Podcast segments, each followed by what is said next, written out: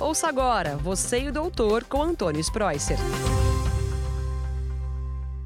Olá, ouvintes do podcast Você e o Doutor. Aqui é o Dr. Antônio Spreuser conversando com vocês sobre temas de saúde, qualidade de vida. E também vocês não deixem de assistir o nosso quadro Você e o Doutor na Record TV no programa Hoje em Dia, que é diário, mas eu estou lá toda terça-feira de manhã. Bom, hoje o tema do Você e o Doutor é muito importante porque é um problema que atinge um em cada quatro brasileiros. Um em cada quatro brasileiros tem esse probleminha chamada hipertensão arterial, ou seja, pressão alta. E por que, que eu estou conversando sobre isso agora com vocês? Porque todo ano vocês sabem que existe a Assembleia Geral da ONU, a Organização das Nações Unidas, em Nova York, nos Estados Unidos. E esse ano aqui nós tivemos o primeiro relatório, ou seja, o primeiro levantamento oficial chamado Relatório Global sobre a Doença, e foi divulgada nessa última reunião no dia 19 de setembro desse ano, foi agora. A última reunião da, da, da ONU foi feito esse relatório sobre o Brasil. E nesse relatório diz o seguinte: que entre adultos de 30 anos a 79 anos, são 50 milhões de pessoas vivendo com pressão alta. Ou seja, 45% da nossa população. Isso vale um em cada quatro brasileiros que tem pressão alta. Agora, se você pensar, isso é muito ruim, porque vários estudos foram feitos no nosso país e, infelizmente, a notícia é essa: 80% dos municípios desse país não conseguem aferir a pressão arterial em pelo menos metade da população. Isso é muito ruim. Então, a hipertensão arterial até é chamada de doença assassina ou assassina silenciosa, porque ela não tem sintoma. Às vezes, o primeiro sintoma que você vai ter é a morte. Você tem um... E outra coisa, eu vou falar isso, olha só.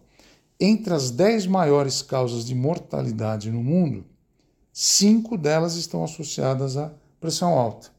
Vou dar exemplos: infarto, acidente vascular cerebral, doença pulmonar obstrutiva crônica, diabetes e até doenças renais. Então, quer dizer, essas doenças estão correlacionadas com pressão alta. Além disso, perda de visão, perda de audição, risco de descolamento da retina também podem fazer parte de consequências da hipertensão arterial que você tem e nem sabe. E vocês sabem o que está causando isso no nosso país? Não no nosso país, é no mundo, né? Eu falo no mundo porque esse mesmo relatório da Organização Mundial de Saúde, que foi colocado na, nessa, nessa Assembleia Geral da ONU, a Organização Mundial de Saúde pondera que o número de adultos hipertensos no mundo dobrou de 1990 a 2019. Passou de 650 milhões para 1,3 bilhão. Então, hum, aumentou muito. Então, é uma epidemia que nós podemos falar. E por que, que virou essa epidemia? Bom, só que no Brasil, o maior risco da doença, o fator de risco qualquer, é o fator de você estar acima do peso. Então a gente sabe que mais da metade da população brasileira, ou seja, 56,8%, vamos por quase 60%, está com excesso de peso. Então, é, um, é, é só esse fator de aumento da, do peso da população já é um fator de risco muito grande. E o fator nutricional é muito importante. Colocar muito sal na comida, muita gordura, muito refrigerante. Ninguém faz atividade física, né? É, isso tudo colabora para você aumentar de peso, sem contar com o estresse. O estresse é uma fonte de hipertensão arterial. E como eu falei agora, é uma doença silenciosa.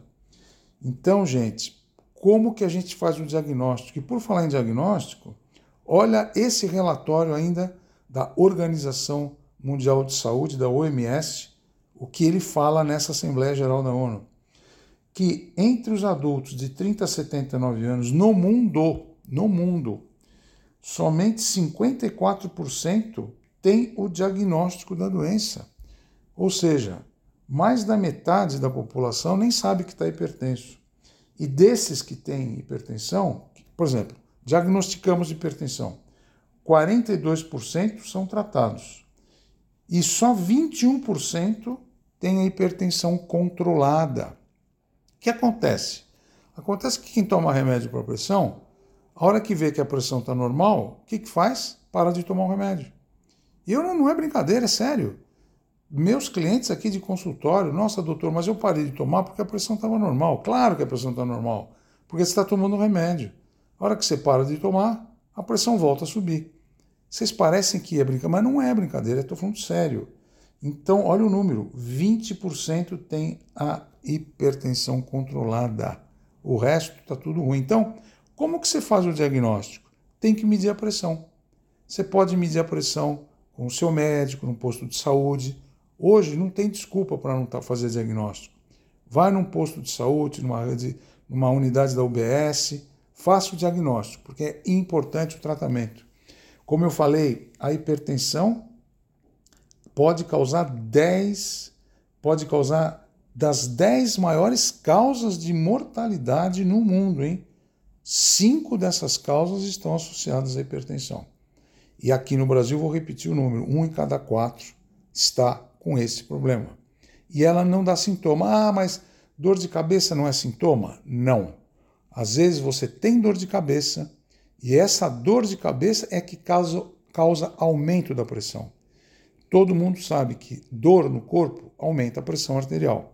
Eu estou cansado de ver doentes que vão para o pronto-socorro, me ligam: Ah, doutor, estou aqui no pronto-socorro, minha pressão está 18 por 10. Eu estou com muita dor de cabeça. Aí eu falo: tira a dor de cabeça com medicação.